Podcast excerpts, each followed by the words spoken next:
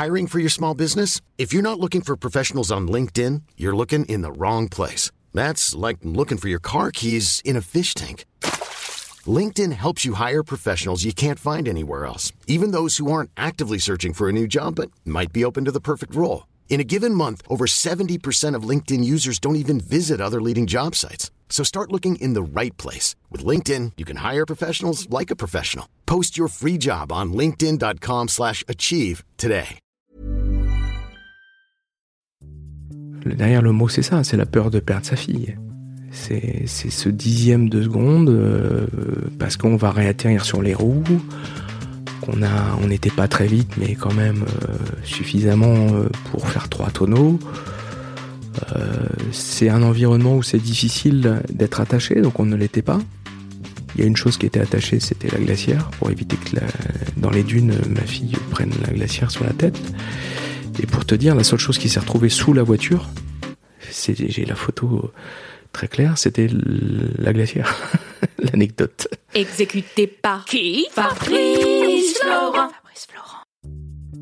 Bonjour, bonsoir, bon après-midi à toutes et à tous et bienvenue dans ce nouvel épisode d'Histoire de Daron, le podcast où chaque lundi, à partir de 6h du matin, je donne la parole à un père pour lui faire causer de son expérience de la paternité. Je suis Fabrice Florent, je produis des super podcasts d'interviews et de discussions, en tout cas moi je les trouve super, et je crée des contenus. Je fais parler des pères de paternité, des mères de maternité, des gens de leur rapport au succès, je prends des mecs entre quatre yeux pour leur parler de masculinité, je fais causer des gens de leur rapport à l'argent et de plein d'autres thèmes que je vous invite à découvrir en allant sur mon site fabflorent.com.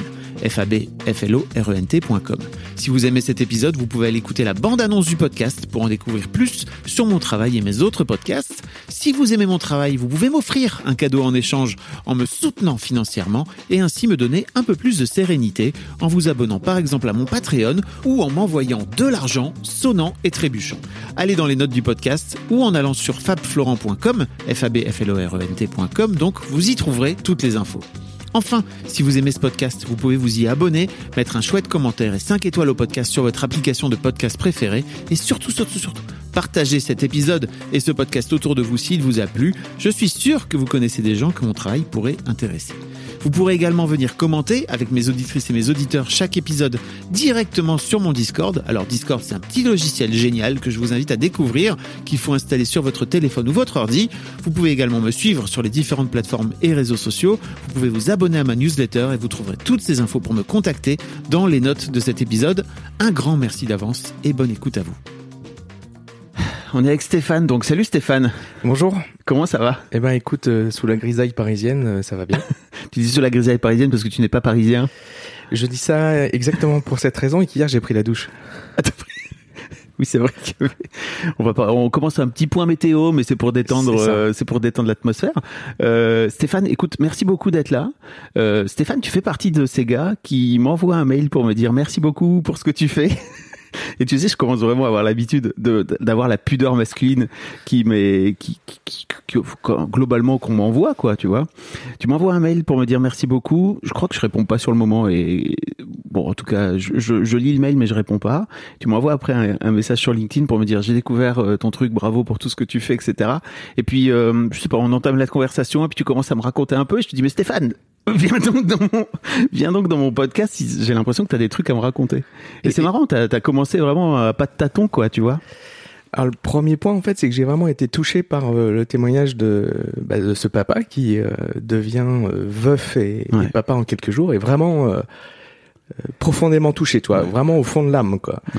Et c'est ce qui fait que ça, ça, dans le cœur, j'ai, j'ai, envoyé ce, ce, mail qui était. Ah, et après, en effet, t'as un peu tiré le fil. D'ailleurs, sur la deuxième fois où tu es revenu vers moi, j'ai mis, je suis plutôt assez interactif dans les réponses et j'ai mis du temps à répondre. J'ai mis une semaine, je pense, parce que je me suis dit mais euh, ça, ça, sert à quoi? Qu'est-ce que qu'est-ce que je vais aller faire dans le joli canapé J'ai rien à raconter moi. La plupart des mecs, souvent, je, je te dis ça parce que souvent j'ai des gars qui m'envoient des messages pour me raconter vraiment leur vie et je sens qu'ils ont besoin de raconter, mais ils viennent jamais me dire à la fin en fait, si ça t'intéresse, tu peux venir. Euh, j'ai envie de venir dans ton canapé et j'ai envie de venir euh, raconter l'histoire si tu veux. Donc, euh, je trouve ça cool de, dire aussi aux gens qui écoutent là.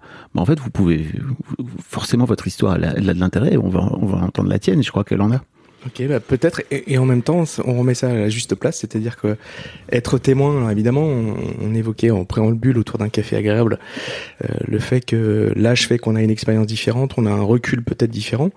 Et je pense qu'aujourd'hui, euh, dans cette actualité de, de vie contemporaine, c'est de vraiment vivre, euh, d'être témoin de certaines choses. Et, et ça rend pas une vérité, ça donne pas quelque chose aux autres personnes. Mais euh, oui, je suis un père qui a trois filles. des grandes filles euh, Des grandes filles de 16, 18 et 21 ans. Et je pense que c'est la plus belle chose au monde. Le reste n'est que de, du théâtre. À ce point-là Ah ouais, je le pense. Mais tu dis ça aujourd'hui. T'as quel âge aujourd'hui? J'ai 51 ans. Ok, donc déjà merci beaucoup de venir parce que je sais que c'est pas forcément très simple pour euh, les, les gars, on va dire d'une autre génération de ma génération, parce que j'ai 45, tu vois, donc on n'est pas très loin, euh, de venir témoigner et de venir s'ouvrir. C'est pas forcément un truc euh, qu'on nous a appris nous en tant que mec dans notre génération. oui, c'est, c'est, je, suis assez d'accord avec toi et en même temps on peut le relier euh, sur deux choses. C'est quelque part euh, montrer que un garçon peut être dans sa sensibilité, voire être hypersensible, et euh, dans sa possibilité de, de, vivre, de capter des émotions un peu plus larges, que c'est peut-être pas réservé à certaines personnes mhm. sur cette planète, et que nous, en tant qu'hommes, on peut aussi vivre ça, euh, même si on a euh, peut-être, voilà, on, on vient de quelques millions d'années, donc on a ce côté guerrier, on sort de la grotte. Alors je vais pas faire un schéma, mais en même temps, on a bien cette dimension du, du masculin. Hier, j'ai changé avec un, un, professionnel qui arrive euh, des d'une visite chez les Maasai, bon bah quand on prend, euh, on voit les images, on voit les, les postures, les couleurs, les, le matériel qu'ils ont. À un moment donné, euh, je ne sais pas le nom que ça a, mais autour de la ceinture, ils portent un morceau de bois avec une grosse boule et c'est c'est vraiment. c'est une massue, c'est ça? Ouais, c'est ça ressemble à en effet quelque chose de ce type-là. Et euh, bah, ça a une fonction, c'est pas décoratif. Moi qui marche avec des peuples traditionnels sur cette planète, euh, donc les Maasai, j'ai pas eu le plaisir de les rencontrer, mais ça m'intéresse de, de, voir comment les gens peuvent vivre, comment ils peuvent nous inspirer justement.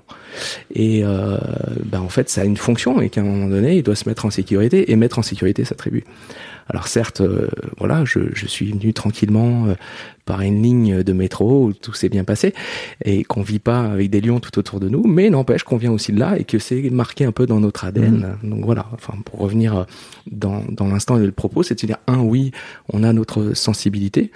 Et puis, ben, à un moment donné, quand on est papa, ben, on, vit des aventures intérieures qui peuvent être euh, riches à découvrir. Mmh.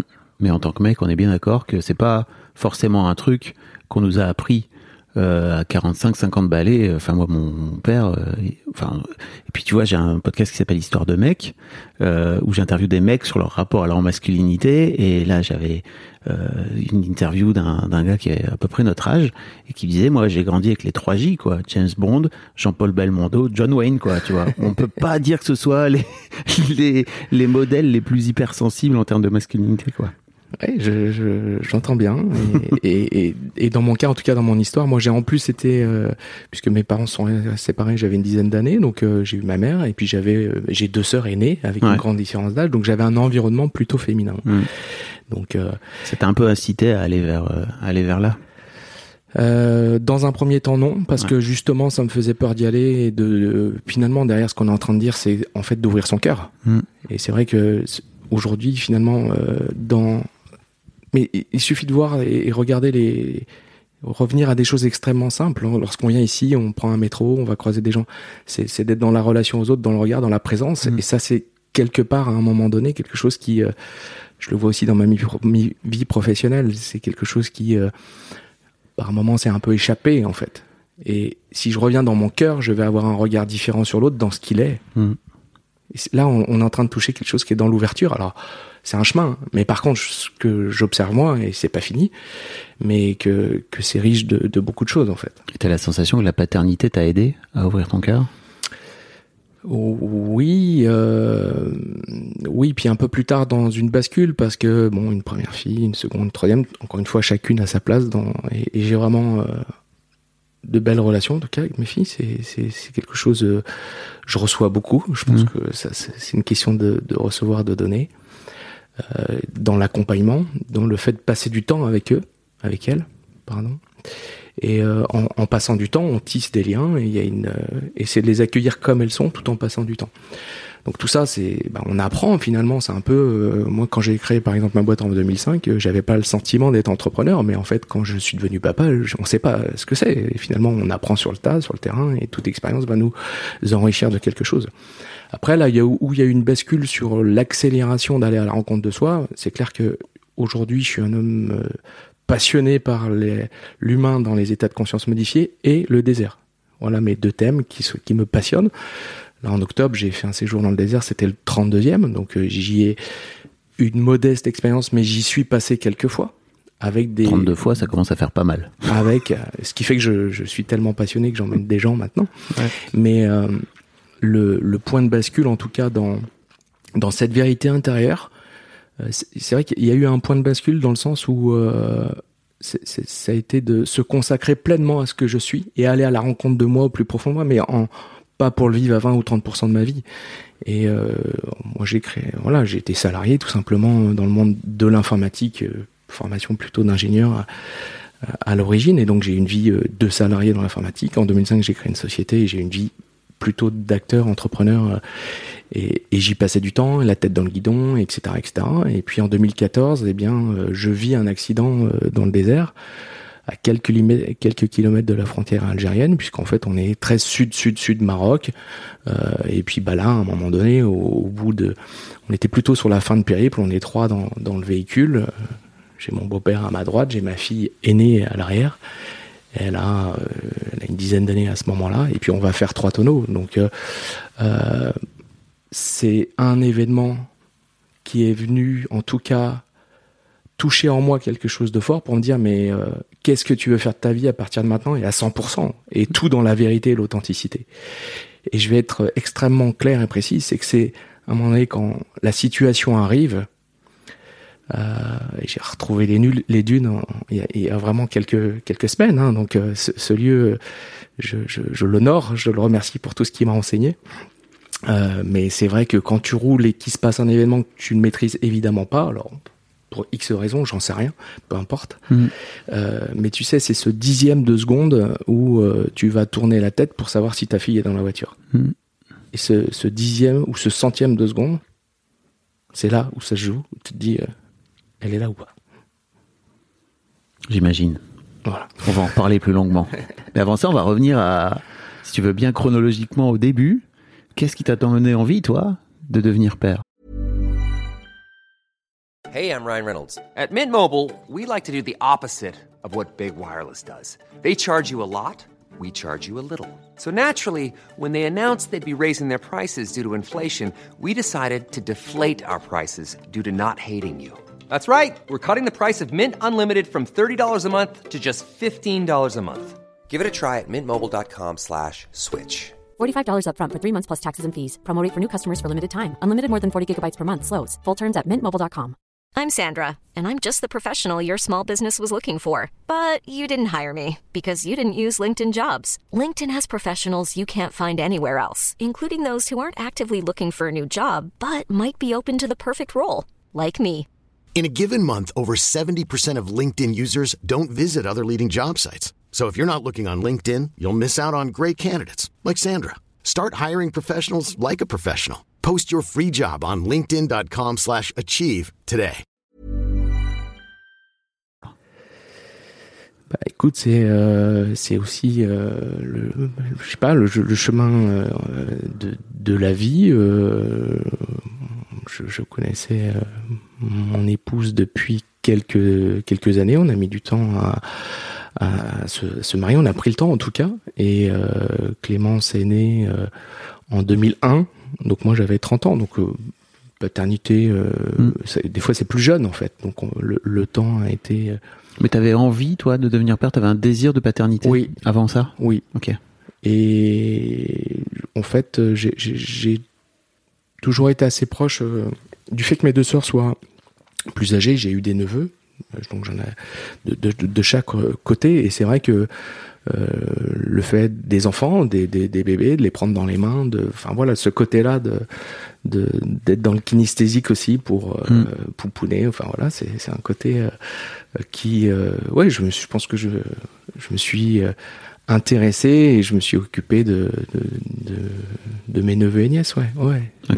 Les avoir gardés assez jeunes, même quand j'avais 12 ans, etc., pour des raisons, parce que les raisons de famille faisaient que je pouvais me retrouver euh, chez ma sœur ou pas, et, de, de, pouvoir être avec les enfants. J'en avais pas la responsabilité, mais, mais c'était pas quelque chose qui m'ennuyait. Je, si j'allais pas faire un match de foot avec mes potes dehors, bah, je pouvais être avec euh, mes neveux ou nièces, et c'est vrai que c'était un moment que je trouvais agréable. Donc j'avais cette si je te ne l'explique pas, là, tu me poses la question, je suis en train de me dire, ben oui, ça se faisait absolument naturellement.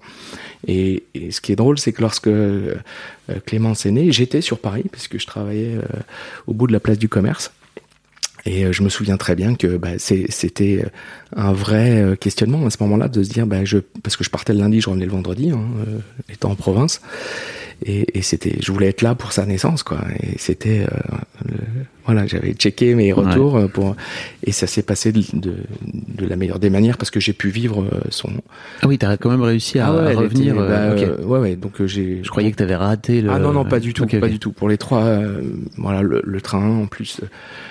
La, la, clinique Saint-Louis était à 300 mètres de la gare d'Angers, donc Saint-Lô, donc vraiment à, à, proximité. Et à chaque fois, en fait, j'ai pu vivre pleinement ce, ce, ce, moment de la naissance et euh, franchement c'est enfin après évidemment c'est chacun ses projets de vie on peut être père ou pas. Euh, maintenant euh, avec le recul euh, ces instants de vie de donner la vie enfin je veux dire c'est les fruits de c'est l'amour quoi c'est c'est la vie donc c'est c'est merveilleux. Comment t'as vécu toi le, le, le moment de la rencontre de ta première fille en particulier? Toi, le gars hypersensible qui a été habitué, qui a été élevé dans euh, peut-être faut pas trop l'être parce que euh, quand même on est des bonhommes quoi. Ouais, et puis c'est oui, oui. Puis je, moi, je vivais en campagne, donc euh, milieu, euh, c'est positif, mais rural, avec, bah voilà, c'était plutôt aller conduire le tracteur pour mm. aller tirer les bottes de paille quand on allait les ramasser, etc. C'est sûr. Et, et lié à mon âge, j'avais pas la force de mettre les bottes de paille sur le sur le plateau, mais non, non, c'était c'était c'était beaucoup de joie et beaucoup d'attention. Et assez vite en fait oui j'ai j'ai été vigilant et je me il y a de la notion de d'attention en fait à, mes filles ou voilà le pre, dès qu'elles sont nées. Je parle des trois tu vois, tu me parles de la première fois mais pour moi les trois ça a été le même euh, je, je n'ai pas de dissociation en fait euh, pour chacune. Euh, ça a été une attention de l'accueillir de vraiment être au contact et puis d'avoir moi, je suis assez sensible à, finalement à, tous les sens, puisqu'en fait, un humain est fait de conscient et d'inconscient. Je parlais des états de conscience monsieur, ça, ça mm. me passionne. Donc, ça veut dire qu'on a des ressources et des capacités vraiment très importantes et qu'on se limite par X raisons, peur, croyances limitantes, etc. Et qu'à un moment donné, l'enfant qui arrive, lui, il est neutre de tout ça et que finalement être alors, je dis pas que j'ai bien fait, mais en tout cas, j'avais à cœur d'être attentif, de d'être au contact euh, kinesthésique euh, de, de, de l'environnement, que que tout se passe euh, le, le, mieux possible. Et même sur le premier bain, c'est moi qui l'ai donné en fait. Donc très actif, on va dire. Mm. T'as as vécu de la même façon les trois arrivées de tes trois filles? Vraiment. Vraiment? Ah ouais, je t'ai, ouais. Même avec l'expérience, avec la Ok, ok. Et, et, je réponds avec euh, à 100% parce Ou alors tu dis ça pour ah euh, pas faire de différence entre elles. Absolument pas. Et et, et, et d'une actualité très récente puisque bah, dimanche j'ai vu. Euh, euh donc on va dire qu'aujourd'hui j'ai trois sœurs et à un moment donné on s'est retrouvés en famille et on a appris une naissance. Donc c'était le cadeau. Euh, voilà, de, ce, de ces débuts d'année, de savoir que une vie allait arriver euh, au cours de, de, cette année et que que les parents soient félicités en leur souhaitant le, le, le plus grand des bonheurs. Et en fait, une de une des personnes présentes dit ah ouais, et puis c'est particulier, c'est le premier. Et donc vraiment, je, je, je me vois encore à J-2 là lui redire ah ouais, ben moi j'ai pas vécu ça. Donc tu vois, on est ici sur ce canapé, mais deux jours en arrière, en réunion autour d'un feu, je réponds la même chose. Euh, c'est la magie d'une vie qui arrive avec euh, toute sa, ah magie quoi. Bien sûr, mais en fait, euh, je te parlais juste de à l'intérieur de moi, de, de, toi parce que tu vois, tu, enfin, je me dis à chaque fois, euh, forcément, tu vis pas les mêmes moments, enfin, les des moments identiques à tes filles ont deux ans d'écart, c'est ça à chaque fois ou? Quasiment, oui, 2001, 2004, 2006. Tu vois, tu vis pas forcément la même chose avec l'expérience euh, accumulée, etc. C'est pour ça que je te posais la question. Alors après, je pense que ça, en tout cas, moi, dans ma manière de vivre l'expérience de père, c'est après justement dans notre rôle de parents, mmh. et plus particulièrement de père, de, peut-être ajuster, faire des choses que je faisais peut-être euh, moins bien et de se dire tiens, je vais essayer de progresser, d'apprendre et de faire mieux. C'est quoi les trucs sur lesquels tu as, as la sensation d'avoir progressé? J'ai encore du chemin, mais la patience. je suis un impatient, donc ouais. donc s'il y a un côté un peu gaz-goupille, donc euh, euh c'est ce côté. Et avec les enfants, bah faut être patient. Ouais. Et, et c'est vraiment, c'est pas c'était pas ma qualité. C'est un point qui a. Euh, et, et, je pense qu'aujourd'hui j'ai gagné en. D'ailleurs, j'ai un seuil de tolérance pour mes filles qui sont plus importantes qu'avec d'autres personnes. Ouais. Mais j'allais dire, c'est quand même la vie est quand même mal foutue parce que j'ai l'impression que tu gagnes en patience en, en âge, alors qu'en fait, tu aurais besoin d'avoir plus de patience quand tes enfants sont plus petits en général, et donc toi, t'es plus jeune, tu vois. Mais est-ce que c'est pas le, est-ce que c'est pas le but de la vie de, Ouais. de cheminer pas à pas et de progresser? Ouais. Parce que Tes enfants s'adaptent en fonction de, de toi. Exactement. Et, et c'est vrai que euh, ces moments de naissance, les trois, je les ai bien. Et même, tu vois, un détail, mais Constance, quand elle est née, elle a eu... euh, parce que c'est vrai qu'aujourd'hui, on, on est euh, très en veille sur... et tant mieux, mais ça, c'est des bonnes raisons de, de, de vérifier que les enfants sont en pleine santé. En même temps, il faut aussi faire confiance à, à la vie, au vivant, et que parfois, on est peut-être moi qui voyage dans d'autres pays, ben on voit que on a des, des, des échelles de repères qui sont peut-être des fois un peu Mm. différents et qu'on n'est pas non plus. Alors bien évidemment qu'il faut faire ce qu'il faut, etc. Cependant, pour être, elle a eu un, un petit virus détecté et à un moment donné, on est euh, dans la dans, dans la chambre avec Constance et l'infirmière va ouvrir la porte et dire bah, je viens chercher votre fille parce qu'elle a tel truc et on va lui mettre un antibiotique. Et à, à aucun moment cette personne vient communiquer, elle dit bah, je viens chercher votre fille. Et là, tu imagines bien dans le regard que j'ai là, je dis bah non, vous allez pas emmener ma fille. Et elle l'a pas emmenée. Alors vous le voyez pas, c'est très, c'est très audio, c'est pas du tout radiophonique pour le coup. Mais Stéphane était déter. On a eu beaucoup de détermination dans ce regard. Ouais, mais donc voilà, donc c'est, je, je vous prends cette, cette, cette, cette minute-là parce que c'est une manière de dire comment, quand je dis que c'est quelque chose qui m'anime, en tout cas Mhm. moi en tant que, tout en les laissant aujourd'hui, voilà. de protéger. Ouais, bah ça, enfin, ça fait partie du job, quoi. Je, je, tu vois, moi qui va, je, je, je vais euh, beaucoup au Maroc. euh, tu vois, quelque chose qui m'a surpris. euh, le- ma première rencontre au Maroc, c'était le, les couleurs. Ça, c'était le premier point. Un pays coloré. euh, et j'ai vraiment fait euh, beau- beaucoup, beaucoup de, de, de pistes. Et la deuxième chose qui m'a interpellé, c'est l'attention aux enfants. Euh, j'ai le souvenir à un moment donné où on est en pleine pampa, euh, il y a des pierres et on voit une couleur euh, dans les pierres qui ressort et en fait c'est un enfant avec un pull rouge. Et on se dit mais il est tout seul au milieu des pierres, il n'y a rien, il est pas vieux, hein, il a peut-être 2-3 ans. Et ça, c'est, je prends cette scène, mais j'en ai d'autres en tête. Et en fait, ils ont un... On se dit bah ouais, mais il les laisse là, non, non, non. Mais en fait, il y a un regard collectif. Et l'enfant est vraiment... Il y, a, il y, a, il y a les parents qui vont faire attention, mais il y a aussi le, le, le, le village, les, les autres adultes en fait. Et on a ce côté où l'enfant c'est sacré quoi. Alors je dis, je pense que on, euh, on peut trouver du sacré en France sur. Je dis pas qu'on. Tu Ouais. comprends ce que je veux dire Bien Mais sûr. mais il y a, il y a une dimension euh, euh, où on va vraiment veiller et faire attention à avec une vigilance, même si c'est pas ses enfants. On a peut-être perdu un peu euh, l'aspect euh, il faut il faut un village euh, pour élever un enfant, il faut Ouais, intéressant. aujourd'hui quoi, peut-être. Bah, en tout cas, Euh, revenu un peu plus sur de l'individualisme. Mais c'est là où on retrouve en effet quand on est dans une logique euh, où il y a des fratries, bah c'est, on peut prendre soin de ses enfants, mais bah il y a ceux à côté et Mm. c'est c'est les copains de demain, c'est peut-être euh, et puis bah c'est des frères en fait, hein, euh, en fraternité nous sommes. Comment t'as comment t'as la sensation toi d'avoir euh, grandi en tant que père en ayant euh, trois filles? C'est sans doute une question qu'on t'a déjà demandé 42 fois et c'est une question qu'on m'a posée moi aussi parce que j'ai deux filles. Tu regrettes pas d'avoir eu un garçon Ah, la fameuse fameux question, ouais, je la sentais venir celle-là. Bah oui. Oui, oui, on me l'a posé évidemment euh, à chaque né, enfin à partir Bah oui. du moment où Clémence est née, après Ambre est née, et la question est arrivée de nombreuses fois et Constance est arrivée.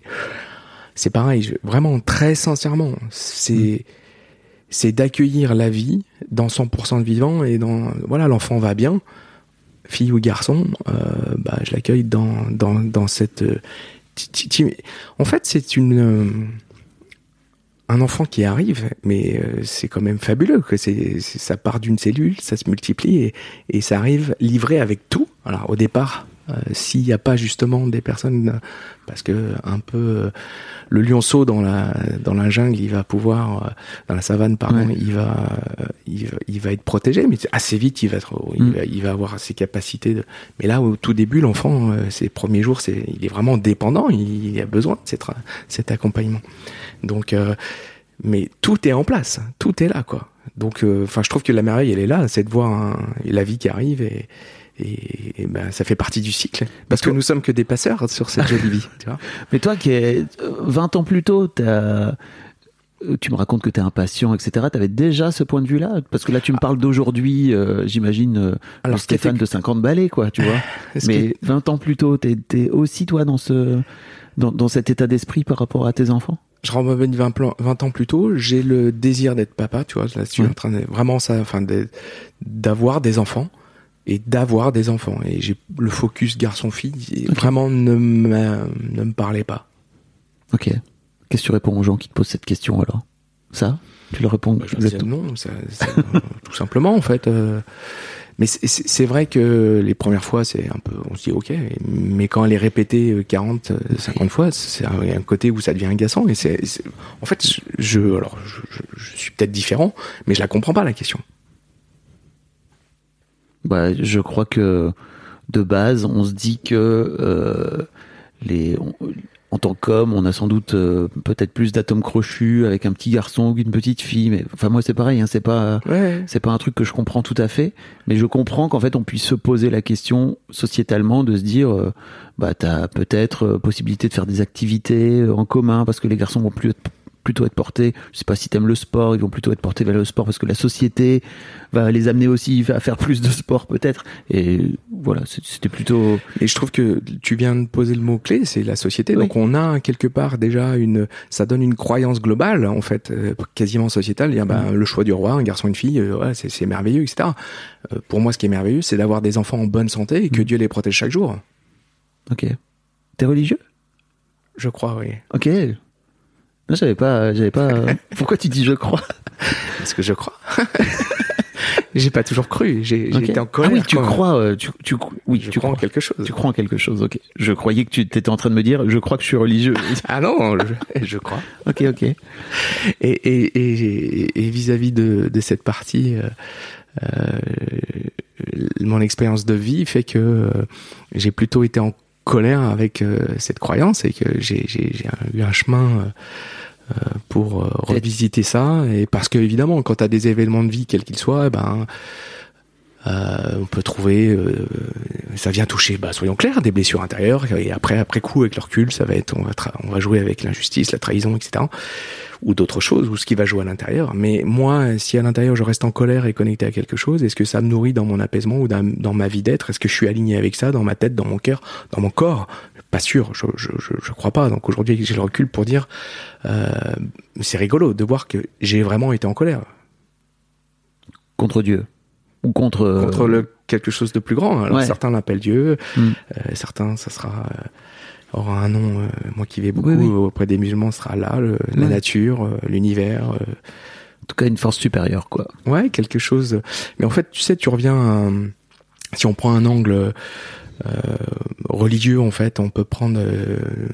Teilhard de Chardin qui parlait de la noosphère, mm. d'accord? Si tu prends Jung dans un aspect psychologique, lui il va parler de chez un humain du conscient, de l'inconscient et d'un inconscient collectif. Jung, enfin voilà, c'est la psychologie moderne euh, euh, avec euh, beaucoup de, regards et d'approches assez intéressantes et, et, il évoque bien cette dimension d'inconscient collectif. Donc peu importe en tout cas pour moi les mots, mais c'est une dimension où il va jouer quelque chose d'un peu différent qui donne un supplément d'âme.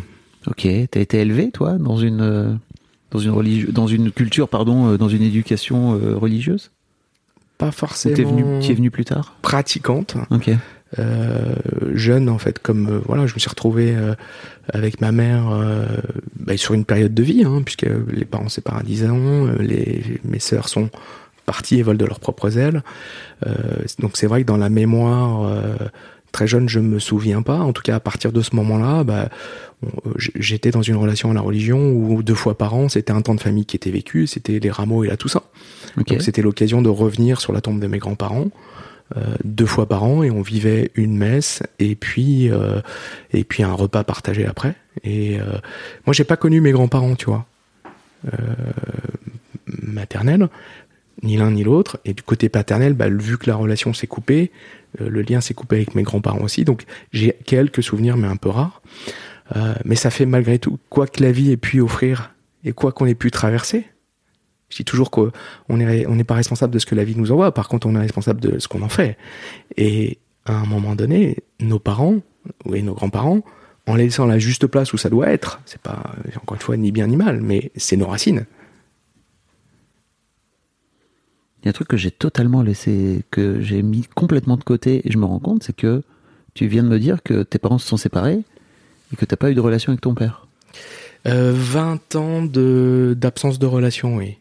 Ouais, de, de 10 à un peu plus même, euh, euh de 10 à 30-35. Euh, Et donc, c'est, tu vois, cette question, en fait, elle, renvoie aussi au fait que moi, devenant père, euh, il y a quelque chose qui devait se bouger inconsciemment en moi et que du coup, c'est à partir du moment où Clémence, puisque c'est l'aînée, dans ce sens, oui. voilà, mmh. elle va en effet euh, je dirais, euh, relancer quelque chose à l'intérieur, en fait, ou renvoyer quelque chose, euh, ce, ça va venir bouger quelque chose. Et il va y avoir un, un instant de vie qui est très court, mais en fait, j'ai un beau-frère qui, qui avec toute sa, son intelligence, parce qu'il a une intelligence fine, une capacité de capter puissante, mais dans un format différent. Donc ça le rend pas forcément toujours accueilli ou lisible dans la société, puisqu'il a une forme d'autisme. Ok.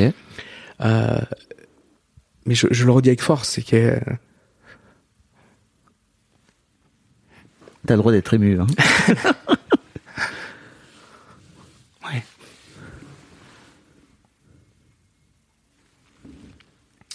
Qu'est-ce qui t'émeut là, à ce moment-là?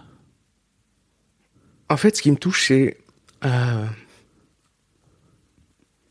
être humain, comme ce matin où je croise plein de monde, c'est d'arriver à voir la, puissance de l'humanité dans toute personne. Mm. Et, en fait, en ça, Loïc a été... Euh, Loïc, donc ton beau-frère, c'est ça?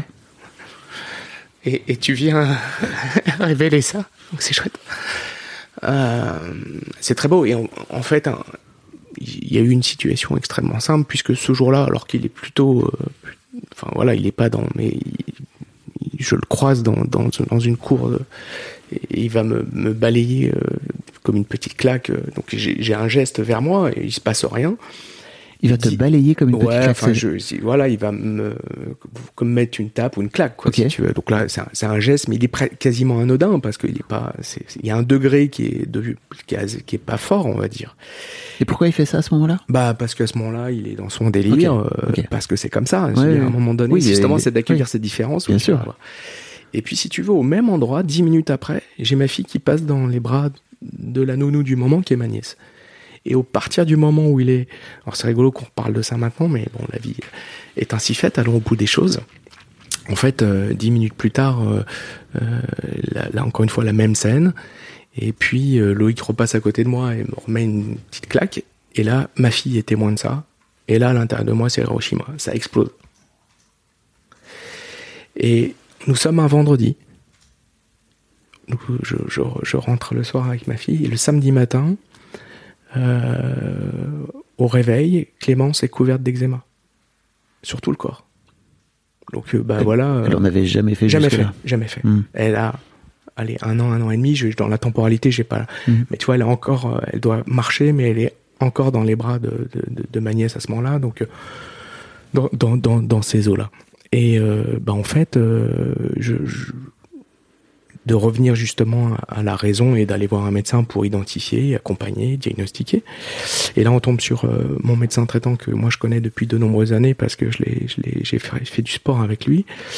Et euh, il a l'intelligence de poser la question, mais qu'est-ce qui s'est passé? La réponse c'est, bah, il s'est rien passé, et de la reposer une deuxième fois, puisqu'en fait c'est le propre du mental, hein, entre dans une relation consciente et inconsciente, quand on pose la question, et bravo, t'as dû poser la bonne question qui m'a emmené dans vivre une émotion, et, et c'était beau, donc merci à toi. Plaisir. Mais euh, il va reposer la question, le, mental va du coup laisser passer la question et l'inconscient va, va euh, répondre. Et en fait, je vais sur la deuxième question lui dire ce qui s'est passé la veille. Et à partir de là, il va demander à, à, ma femme et puis à Clémence de, de sortir. Et on est restés tous les deux quelques instants, ça n'a pas duré très très très longtemps, et là il a mis le point sur le, doigt sur, sur le point, et, et, en fait Loïc est venu révéler toute une partie de violence que moi j'avais dû emmagasiner, et quand on est hypersensible, on capte comme des éponges, et ça n'avait pas été euh, extériorisé, verbalisé, etc. Donc je suis sorti de ce rendez-vous.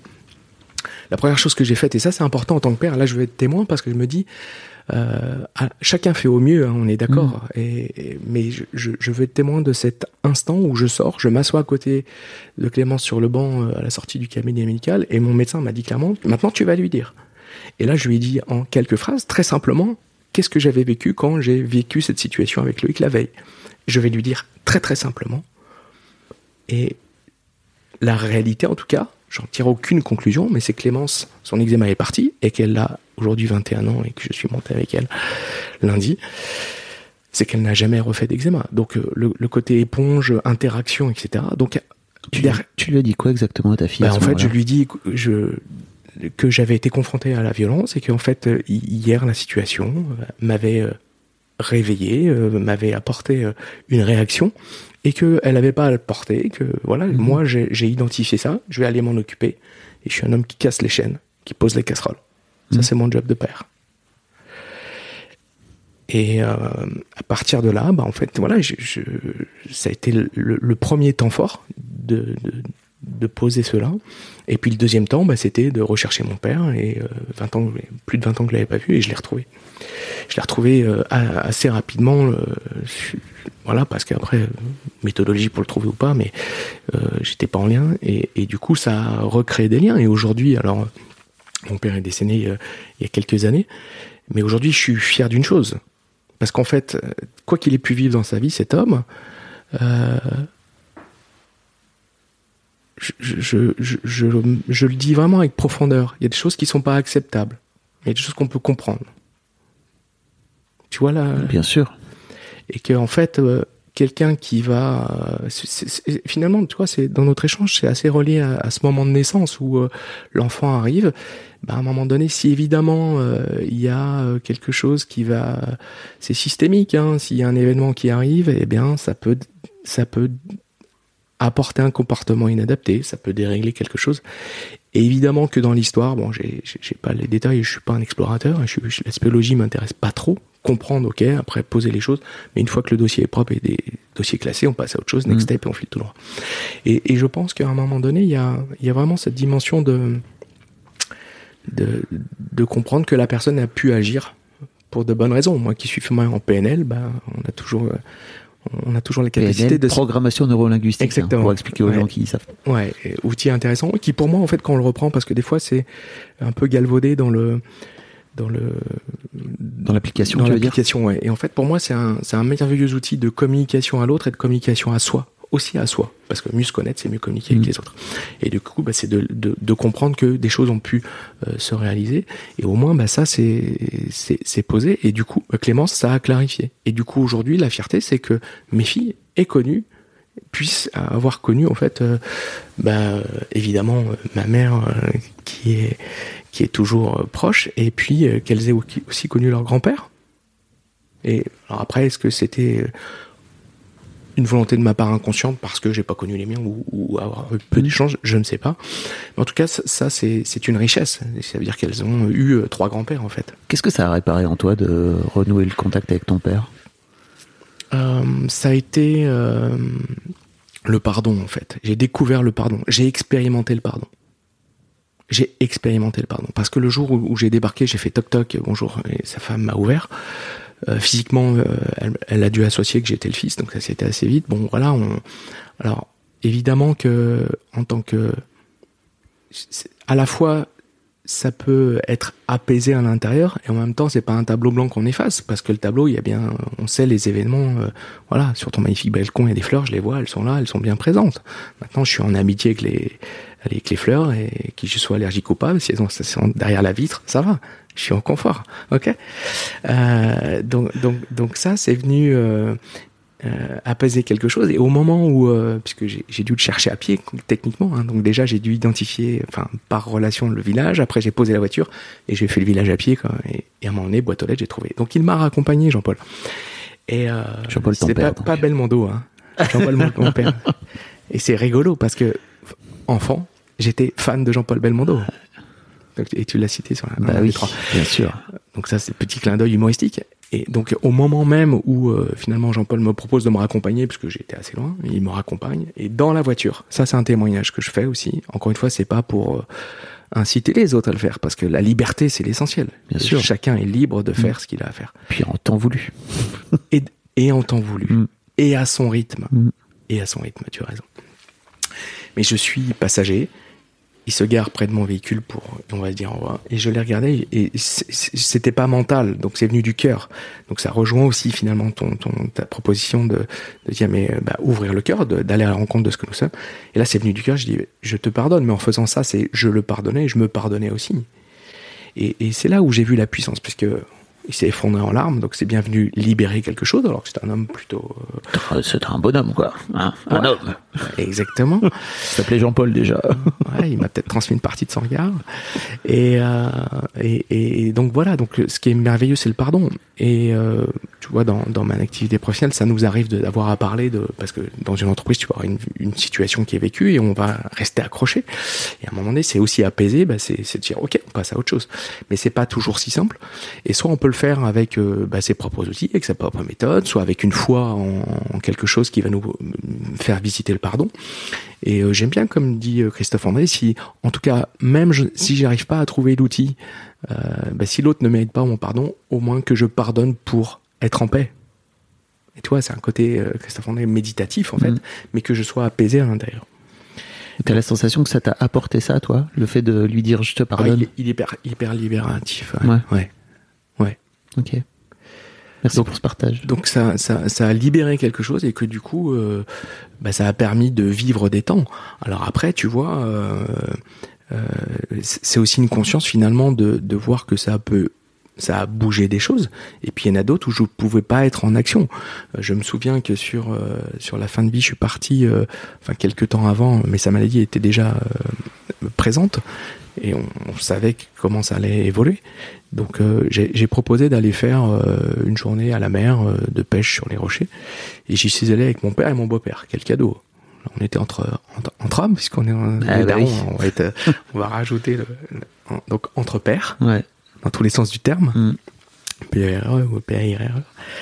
Et à un moment donné on va revenir vers la plage euh, et on est sur les rochers Jean-Paul va chuter et voilà les sauts sauts. Donc j'ai ramassé le matériel etc mais tu vois alors que je suis comme je suis et que ce que je suis comme humain, mes limites, mes qualités, mes défauts, ça j'en suis, voilà, 51 ans, on balaye aussi un peu tout ça, donc euh, on a un peu un regard objectif. Mais je suis plutôt bienveillant avec des gens qui vont avoir une...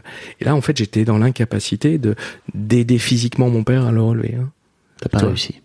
Ah, et, et- et je... Ouais, ouais, ouais. C'est-à-dire que le cerveau disait, euh, bah, aide à relever, et, et le, le- le corps suivait pas. Et je, je prends, je, je- l'exemple a été assez euh, imprimé, mais c'est intéressant en même temps de de, De le regarder, ça. quoi. Bien sûr. Parce que quand on revient sur la plage, là, il y a un couple, il y a une femme qui me regarde et qui m'accueille en disant, mais jeune homme, quand on vit ce genre de situation, on aide les gens. Reste bien à ta place, toi. Qui es-tu pour me dire des trucs? Alors, j'ai fait un peu d'arts martiaux, euh, 20 ans en arrière, j'aurais mis un coup de sabre. euh, Ah ouais. euh, Symbolique. ouais, je comprends. Symbolique, puisque... Ouais. Mais euh, en fait, je suis resté Beaucoup dans le beaucoup- silence. Ok. Vraiment. Beaucoup de colère en toi, quand même. Hein Alors qu'il y a eu à libérer, quoi. Ouais. Ouais, bien sûr. Ouais. Bah, oui, parce que euh, cette... co- euh, encore une fois, quand tu, tu je... encore une fois, quand tu es enfant, il y a des choses que, tu vois, j'ai des filles, et ben, il y a des filles, moi, je leur souhaite euh, de vivre leur vie, qu'elles soient, mais il y a des choses qu'elles n'ont pas à être témoins ou, ou à vivre. Donc, à un moment donné, euh, encore une fois, même si c'est dans un contexte particulier, si à un moment donné, un père n'est pas à la bonne place et qu'il va frapper euh, son épouse, ben, on n'est pas au bon endroit. Et donc, euh, il y a des choses qui, et Ton père était violent, c'est ça? Il l'était dans un certain contexte quand il y avait une consommation d'alcool. Ok. Donc c'était pas une violence euh, dans la vie Quotidienne. normale. Mais voilà, parce que enfin, je suis pas un spécialiste de violence, je connais, je me suis pas intéressé non plus à, à sociologie sur ce sujet-là. Mais en tout cas, quand il y avait une consommation d'alcool, ça entraînait des. Et donc moi petit, ça m'arrivait d'ouvrir la, la, la, fenêtre euh, de ma chambre et j'accueillais ma mère qui euh, avait été mise dehors. Quoi.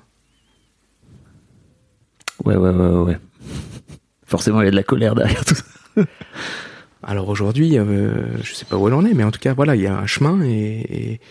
alors tu vois vis-à-vis de ça, là dedans, il y a pas, de... c'est c'est posé, c'est ça, ça ça réagit pas. Tout à l'heure, tu vois, sur l'exemple de Loïc, je suis entier, donc euh, Oui. je suis authentique, c'est parti. Oui. Là, soit c'est des faits où euh, non, la colère, elle est vraiment posée et d'avoir quand tu parles, ça a été libérateur, ben en fait, oui, je pense que c'est venu clarifier et apaiser des choses en moi, mais sur différents plans de conscience. C'est-à-dire que c'est pas juste le côté analytique euh, qu'on peut avoir et qui est intéressant. Au cours de ma vie, j'ai fait deux fois dix séances de psy, et c'est ça, ça donne des éclairages, une compréhension, Mhm. une partie analyse. Et puis après, ben, il y a un parti, une partie émotionnelle qu'il faut aussi libérer, et que le chemin de la vie nous permet de libérer jusqu'à aujourd'hui. Mais c'est vrai qu'on peut aller le travailler après avec des supports différents, sophro, hypnose, euh, euh, EMDR, et j'ai fait ce chemin-là de thérapie pour libérer ça.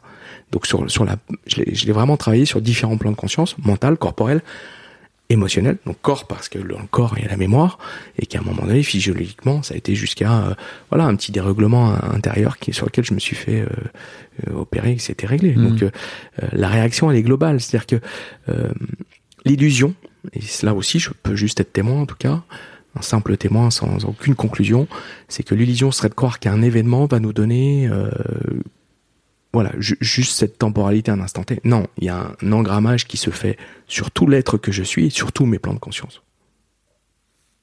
Ok.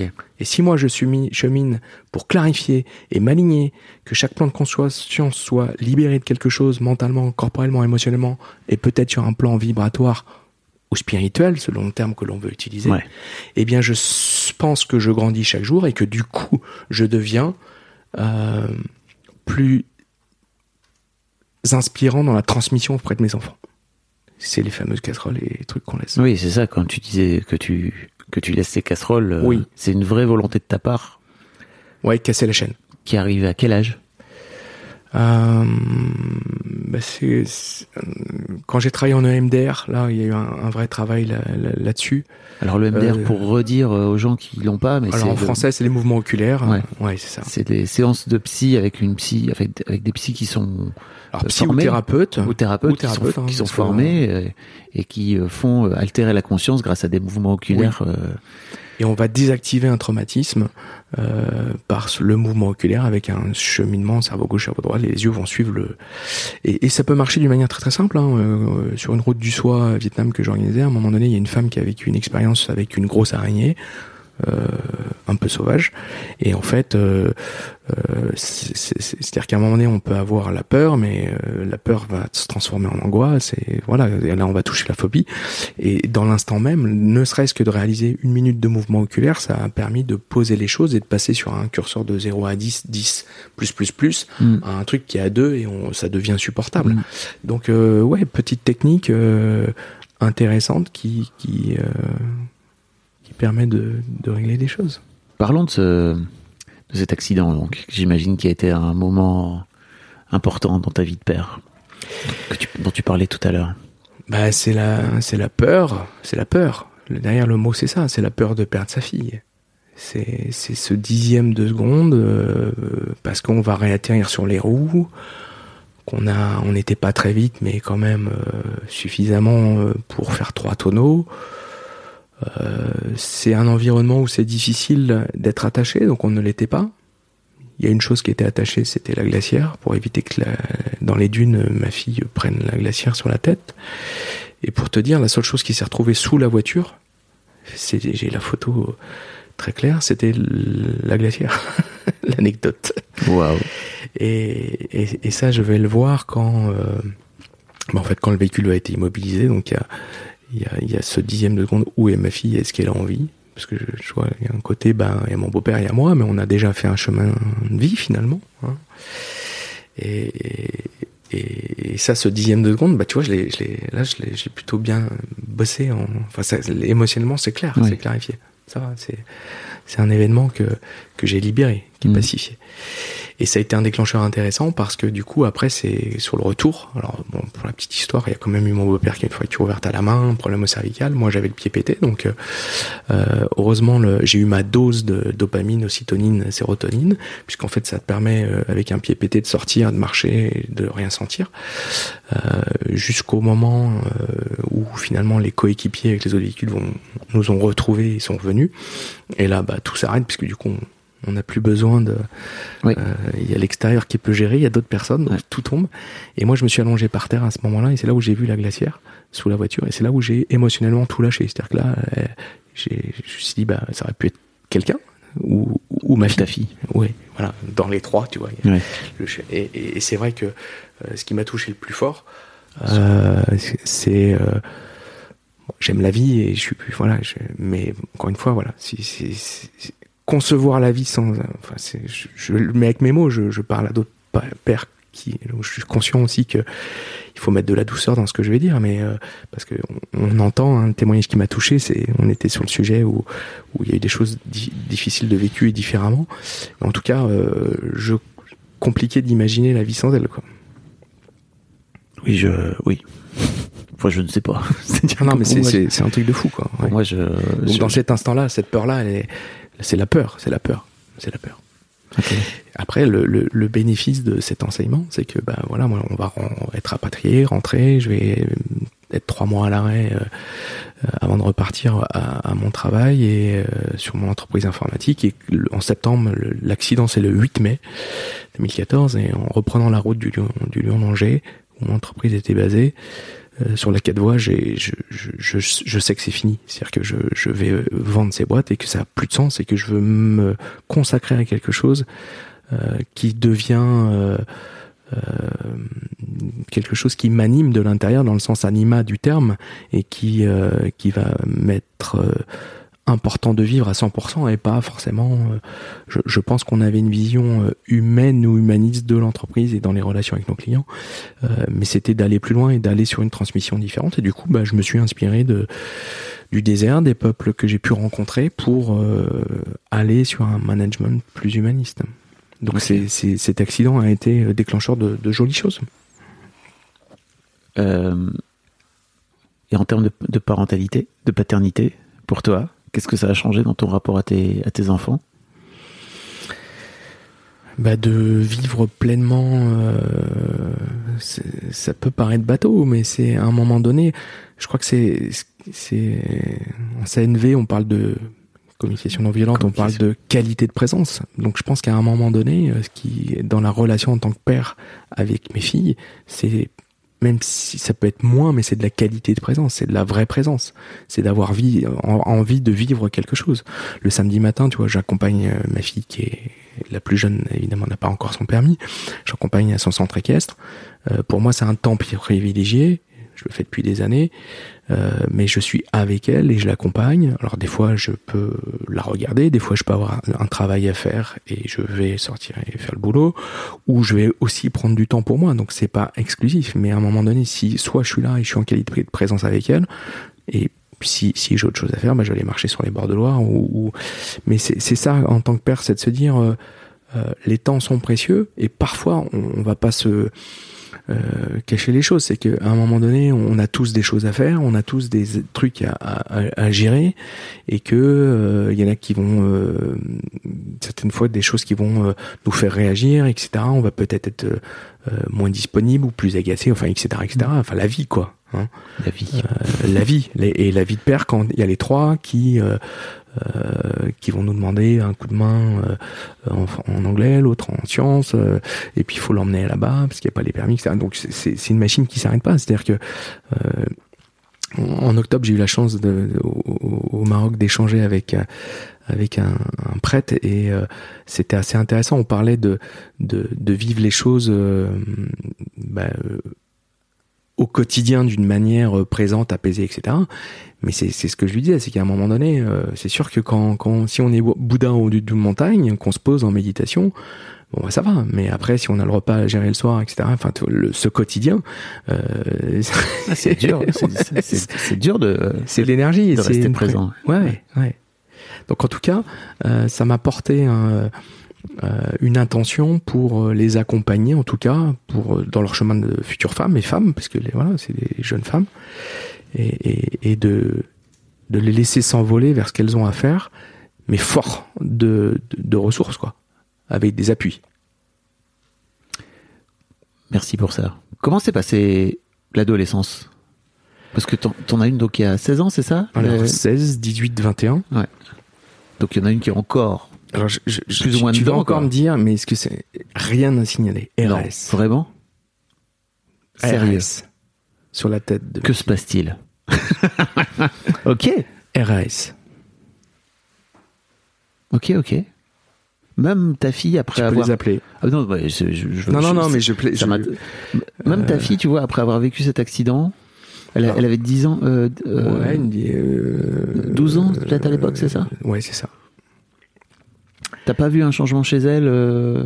Alors, déjà, il y a, y, a, y a une forme subtil euh, d'intelligence de, savoir ce qui est juste. Euh, je, je, vais te dire quelque chose au moment où je véhicule, je m'assure que tout le monde est en vie, ok, d'accord. Et après, je vais, je suis sur mon blanc, je tape sur mon blanc, mais je me dis, je dis, hein, excuse-moi du, du, terme, mais quel con quoi. C'est ce que je dis haut et fort. Et là, ma fille Clémence va dire, euh, euh mais tu, tu, tu, tu y es pour rien, papa. Je cite. Donc c'est-à-dire que dans cette seconde-là, cloc, elle vient balayer la culpabilité à aucun moment. Tu vois, c'est toc. Donc après, ben, il y, a non. Y a, okay. Alors, faut comprendre que Clémence, elle a vécu sept fois le désert. Oui.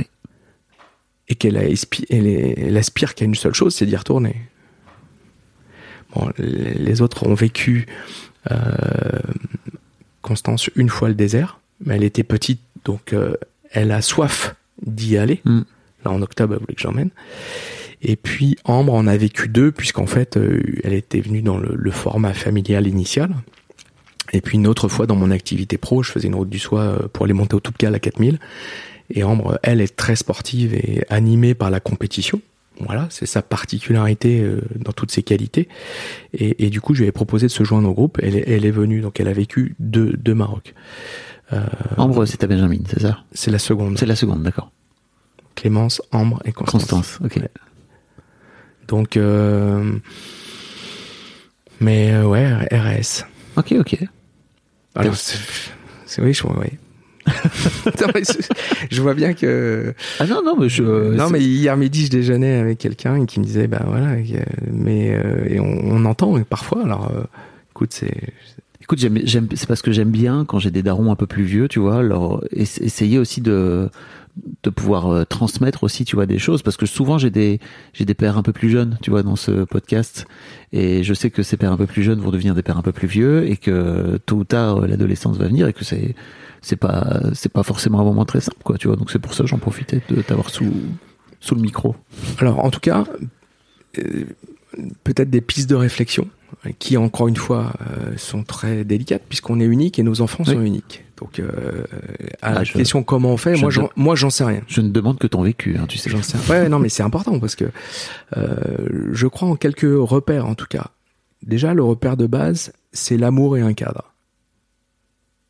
Beaucoup d'amour, beaucoup d'amour, beaucoup d'amour, et aussi un cadre.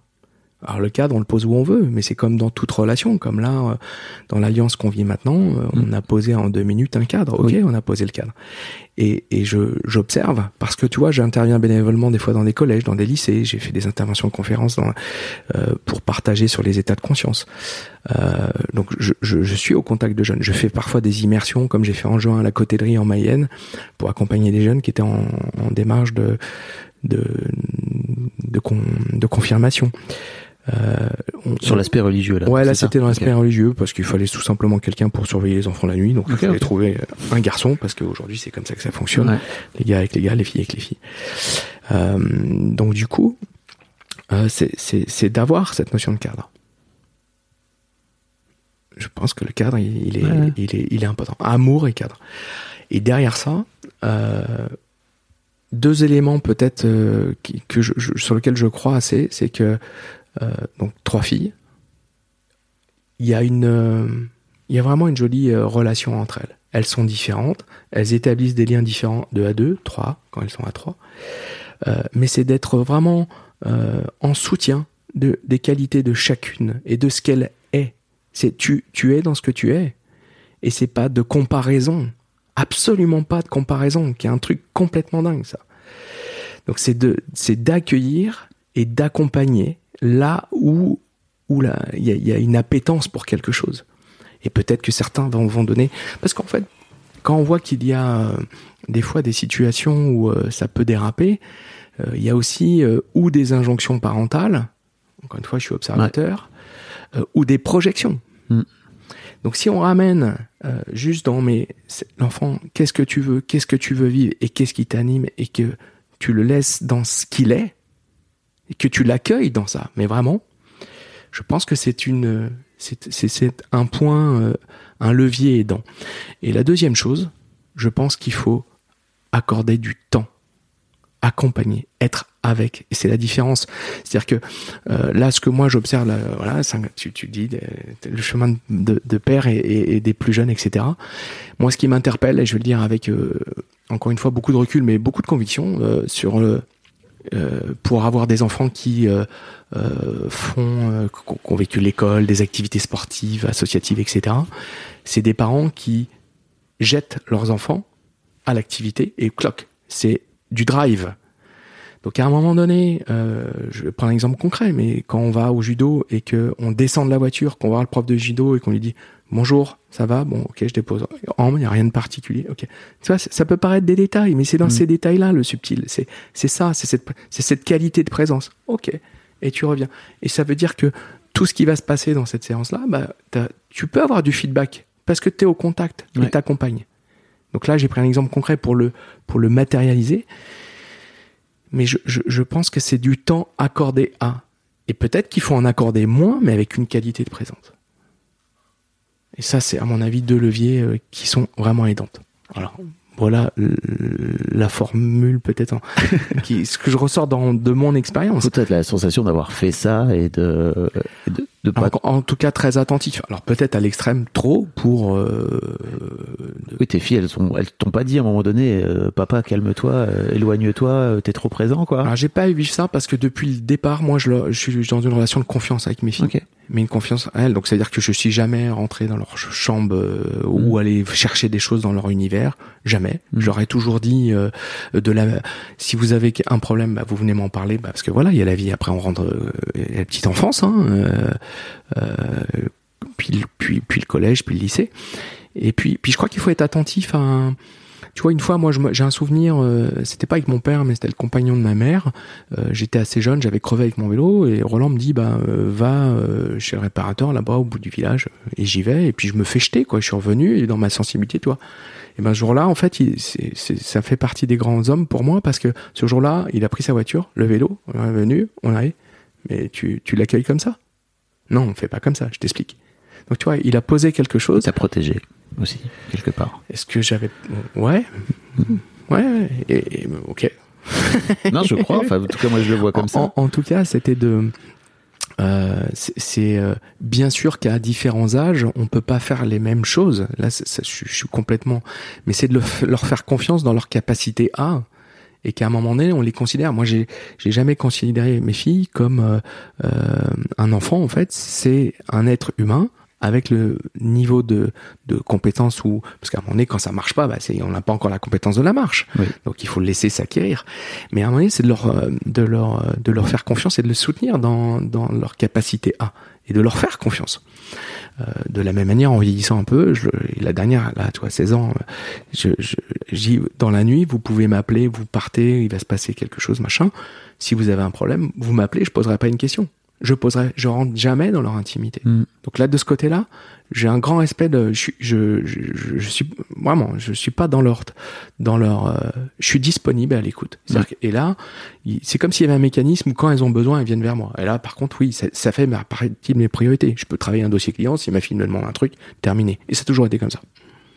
Toi, même du style quand il y avait une réunion à, à l'école primaire, euh, je pouvais quitter ma boîte et aller faire euh, la, la, réunion avec, et, et j'ai été assez présent. Donc il y a un côté présence, alors peut-être excessif pour euh, X raisons là-dessus, je peux regarder, et en même temps de vraiment leur laisser leur espace et de les reconnaître, de les reconnaître dans ce qu'elles sont. T'as l'impression que ça fait deux fois que tu dis que t'as eu une présence excessive. T'as l'impression que t'as. Non, c'est toi qui m'amène là-dessus, mais. Euh, c'est une question. En tout cas, je suis un père attentif, ouais. Hmm. Et, ouais, protecteur. Faut pas venir les chatouiller. On a bien compris. Vous l'avez pas vu son regard tout à l'heure quand l'infirmière elle est venue pour, euh, récupérer la môme. Euh. tu repars. Donc voilà. Euh, mais en même temps, tu vois, en prenant, en étant observateur de notre échange, c'est c'est de se dire bah voilà, on est fait de notre chemin de vie jusqu'à aujourd'hui, on a fait au mieux avec ce qu'on avait.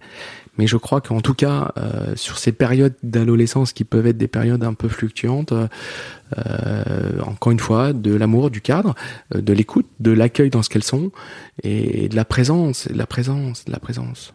Ça me renvoie un peu à, je sais pas si tu as écouté cet épisode, j'imagine pas, mais un épisode qui est sorti il y a quelques il y a un an même, je crois maintenant, euh, avec André Stern, qui lui, tout son truc, c'est euh, je t'aime parce que tu es comme tu es.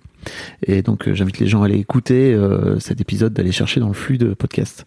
mais c'est vraiment ça, c'est-à-dire que moi, ça m'avait mis une grande claque de, de l'entendre dire, en fait, c'est juste un être humain et il faut le respecter comme il est, quoi. Tu vois, en tout cas le mieux possible par rapport à d'où on vient, quoi. Oui. Je trouve ça chouette de t'entendre réagir là-dessus. Est-ce qu'il y a un sujet sur lequel je t'ai pas amené, dont tu aurais aimé parler? Par rapport à la paternité. Pas forcément. Tu me parlais tout à l'heure de ta deuxième qui est très compétitive, c'est ça, par rapport euh, aux deux autres euh, Qui est dans la compète. Clémence l'aînée est, euh, pas dans la elle suit des études dans la parfumerie donc elle est plutôt sur les sens elle est dans l'animation de groupe auprès de jeunes puisqu'elle est investie dans les scouts de France en fait donc très liée à la nature donc du coup, ça donnait cet élan-là. Les trois, là, c'est un point commun qu'elles ont. C'est certainement le seul d'ailleurs. Enfin, seul en termes d'activité. parce que ça aussi, tu vois, c'est c'est peut-être euh, ne pas comparer ou c'est proposer des activités où ça va résonner, de pas faire comme mm. ou de pas faire à l'image de. Euh, donc euh, l'activité scout et moi j'ai pas été scout, donc je peux en parler avec vraiment beaucoup de de distance, mais aussi là-dessus, je veux être, je prends un instant pour être témoin. C'est, c'est une super école de vie super école de vie qui t'amène à vivre dans la nature. Et honnêtement, aujourd'hui, euh, là, je me, on a aujourd'hui dans, dans ce que l'être humain vit dans nos sociétés, en tout cas, hein, parce que le, la planète avec ses 8 milliards ne vit pas comme cela. Mm. Tout le monde, quand on bouge un peu et qu'on va ailleurs, on voit que c'est différent. Mais pour moi, il y a un vide de déconnexion à la nature et un vide de déconnexion à une forme de spiritualité. Euh, donc du coup, le scoutisme en ça, c'est de les ramener euh, à vivre des temps dans la nature en groupe et de faire du collectif tout en étant leur, en ayant leur individualité. Donc Clémence, elle, elle est très animée sur ça. Elle est chef, elle encadre des, des, des, des, des, jeunes. Et euh, sa pratique, elle est plutôt... Euh, les pratiques sportives seront dans le cadre du scouting. Ambre, elle, euh, pratique scoutisme aussi. Elle devrait partir à Madagascar pour une aide humanitaire en l'été prochain. L'été dernier, elle était à Calais. Elle a passé trois semaines avec euh, auprès des deux, deux ou trois semaines euh, auprès des migrants pour leur amener un peu de réconfort, café, machin etc., avec le, secours catholique. Donc ça, ça donne des, des, enfants aussi ouverts à la vie et dans des démarches qui sont quand même un peu différentes. Et elle, sur la partie sportive, elle est animée par la compétition. Donc euh, euh voilà, elle a elle a son chemin, elle a fait six fois les, championnats de France sans accéder au, podium, mais n'empêche qu'elle a ce, elle est animée par en judo donc c'est ça tu disais tout à l'heure. Ok. 18 ans et cette année elle prépare sa ceinture noire. Et là, faut pas l'emmerder là, Ambre. Alors euh, de plaque au sol. Euh, ouais, on a fait une petite répétition là à Noël en, termes d'entraînement sur un tatami. Euh, si, si, si, je suis au sol et euh, bon, j'ai un, peu un, gabarit, je suis pas si léger que ça.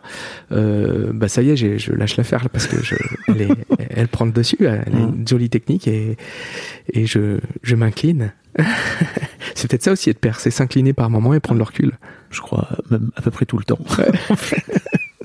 Et pour finir, parce qu'on va boucler la boucle, Constance, elle, est animée par l'équitation et c'est une jolie cavalière sur son cheval et, euh, mais dans le plaisir de la relation au cheval, de, l'équitation, de parfois une petite épreuve CSO, mais mais pas animée par la compétition en tant que telle. Voilà, donc on voit que c'est des profils un peu différents. D'accord. Euh, si tu sais, euh, souvent j'ai des, des jeunes pères et je leur, euh, je leur pose la dernière question qui est euh, si tu avais envie de dire un truc à tes filles dans 10 ans, qu'ils écoutent ce podcast quand ils sont un peu plus grands, qu'est-ce que tu as envie de leur dire? Mais est-ce que tu as envie de dire à tes filles un truc si elles écoutent ce podcast-là maintenant? Bah, Si elles, si elles écoutent le podcast, leur dire que je, je les aime. C'est le. Ça, elles sont habituées à l'entendre, donc je leur dis souvent. Donc c'est, mais c'est, c'est un, vrai je t'aime quoi. C'est voilà. Et euh, peut-être aussi associé de leur dire merci parce qu'elles m'ont fait devenir ce que je suis aujourd'hui en fait. On croit que euh, je, réussis, euh, je deviens adulte et je non, elles, elles, elles m'ont elles m'ont transformé et je pense qu'elles vont encore me transformer parce que ça nous challenge aussi hein, dans dans leur parce que justement nous on est il y a des choses où on est peut-être plus connectés, puis d'autres moins, parce que la société est vide, parce qu'il y a des outils, des, et, donc bah merci de de nous faire grandir, de nous faire vivre des choses euh, belles et simples. Euh, voilà, euh, quand on habite, moi j'habite sur les bords de Loire, et en fait là, la fin d'année était l'occasion de. C'est peut-être aussi ça, des messages à des jeunes pères qui arrivent, c'est de se dire mais c'est des choses simples, revenir à des choses simples avec les enfants, c'est pas tant le bling bling ou ça, une marche euh, avec des enfants, ça peut être ça peut être une puissance absolue, c'est de les c'est leur passer du temps dans un environnement différent, c'est peut-être aller euh, goûter ce qu'elle aime. Euh, tu vois, moi j'ai fait un truc avec mes filles, ça me fait penser à ça, donc je le je le partage. Quand elles ont eu 10 ans, je leur ai dit qu'est-ce qu'il te ferait plaisir de vivre? Et elles choisissaient. Et chacune a choisi. Et donc c'était open bar. Euh, enfin, on n'est pas parti sur Mars, hein, mais choisis ce que tu veux vivre. Et, et voilà. Donc Clémence a choisi euh, euh le désert, donc elle est venue. Ambre avait choisi, euh, elle est fan de ski, elle est animée par ça. Donc on est partis tous les deux faire du ski. Et la troisième, bah du cheval. Moi je monte pas. On est parti à Brocéliande, au cœur de la forêt de Brocéliande, et on a fait une immersion. Euh, donc tu vois, c'est ce petit rituel que j'avais mis en place avec Clémence, qui a été instauré pour chacune à l'âge des 10 ans, choisis ce que tu veux vivre. Euh, ben, j'en retiens en tout cas une quelque chose c'est un temps vécu tu vois c'est ça quand je dis la qualité de présence c'est de, peut-être d'ouvrir des espaces là je parlais de la marche mais voilà c'est de temps mais toi tu as envie de vivre quoi et peut-être parce que faut aussi euh, être euh, quand même lucide. Là, encore une fois, je, je viens pas très souvent à Paris, mais je me retrouve dans une rame de métro où j'ai 100% des gens autour de moi et je suis un observateur je sais peut-être un peu trop, mais en tout cas, euh, euh, dans cette rame, on est 100% sur les écrans.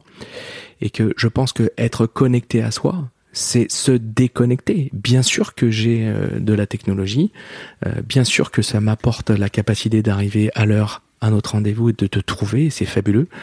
Mais je crois qu'il faut garder des espaces sans connexion.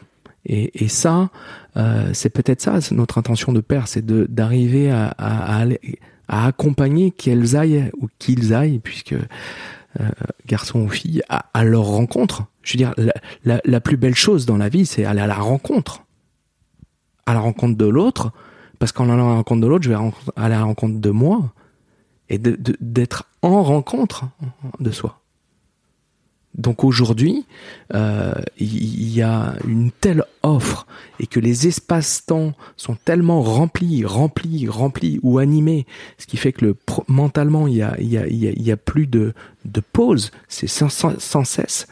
Et ben là, je crois que c'est un leurre, réellement et que euh, il faut véritablement, euh, si on veut que nos enfants soient euh, solides, parce que justement des crises il y en a eu avant, hein, les temps sont durs, les, les, temps sont difficiles. Saint Augustin 355 avant Jésus-Christ. Alors là, on sort de deux périodes particulières, je reviens pas dessus, mais il y en aura d'autres, et il y en a mm. eu avant. Et encore une fois, quand tu quand tu dis Saint Augustin, tu parles de quoi? Bah le Saint Augustin, le, je l'ai pas, hein, j'ai pas la ref, hein, je suis bah, désolé. c'est un, ecclésiastique. Oui. ben en fait sa phrase c'est les ah temps sont durs, les temps sont difficiles. C'est une de ses citations. Pardon, et ça va un peu plus loin. Je l'ai. C'est de lui. ok ok. Et donc euh, tout ça pour dire qu'à un moment donné, euh, en fait en tant que père à un moment donné, en tout cas moi je vois les choses comme ça. C'est qu'est-ce que je veux? Moi je veux que mes enfants soient heureux. Donc euh, c'est pas sur ce c'est pas ce job c'est pas cette étiquette là c'est pas cette fonction là c'est pas le ça que tu feras pour moi qui fera non je veux que tu sois heureuse mm. donc fais ce que tu as à faire et sois heureuse maintenant notre chemin est, de tu parles de jeune papa ben c'est vrai qu'à un moment donné il y a quand même à avoir un point de vigilance sur encore une fois un format de société qui propose un éloignement du soi mm. ouais c'est dur hein, de c'est dur de se battre contre ça T'as dû te battre, toi, contre les écrans, par exemple C'est une vraie. Moi, ça, a été une bagarre contre avec mes filles, mais contre, je crois, le reste de la société, en fait. Alors, je me méfie toujours du, de me battre ou de combattre parce que quelque part, on est quand même euh, à partir où tu vas te battre. Euh, et, voilà, je, peux avoir mon côté. Tu l'as vu dans un regard. Je peux avoir mon côté guerrier et je sais le connecter celui-ci. Cependant, je pense que cette notion de, de battre, etc. C'est à un moment il faut poser les armes parce que tu vas y laisser de l'énergie aussi. Mm. Euh, donc on revient au cadre. Par exemple, euh, depuis leur naissance, il y a une règle d'or à la maison, pas d'écran à table. Et ça fait 21 ans que ça dure. Hmm. Le, cadre a été posé, il a été posé clair. Et ça n'arrive pas. C'est tout. Donc, euh, terminé. Bah voilà. Parce que, oui, mais alors, par contre, je vais quand même aller plus loin. Et je reviens sur la, c'est relié avec la trame de, de métro. C'est qu'à un moment donné, un enfant, en fait, je veux dire, on le sait tous aujourd'hui, c'est que euh, si tu fais un, geste ou tu fais quelque chose, il va le reproduire. Donc évidemment, si tu interdis les écrans et qu'en permanence tu vas checker tes notifications, Bien sûr. donc on a notre responsabilité là-dessus. Et donc c'est du mimétisme. L'apprentissage se fait par mimétisme aussi. Donc à un moment donné, c'est soi-même se repositionner. Bien sûr qu'on a des choses importantes et urgentes à faire, très très importantes, mais dans 150 ans, on s'en rappellera pas. Par contre, ce qu'elles auront vécu et ce qu'on aura nourri et ce qu'on aura semé en elles, elles l'auront. Bon, écoute, j'ai envie d'arrêter là-dessus. Merci beaucoup, Stéphane.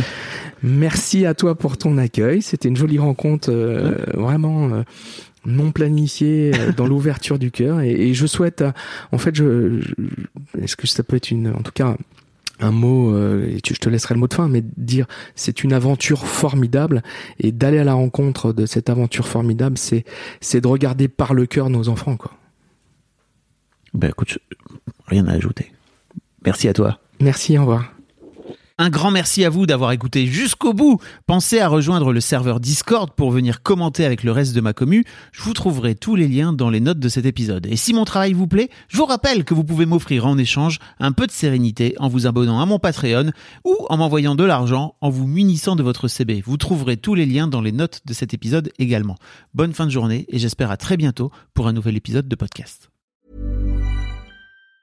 Even on a budget, quality is non-negotiable. That's why Quince is the place to score high-end essentials at 50 to 80% less than similar brands. Get your hands on buttery soft cashmere sweaters from just 60 bucks, Italian leather jackets, and so much more. And the best part about Quince, they exclusively partner with factories committed to safe, ethical, and responsible manufacturing. Elevate your style without the elevated price tag with Quince. Go to quince.com slash upgrade for free shipping and 365-day returns.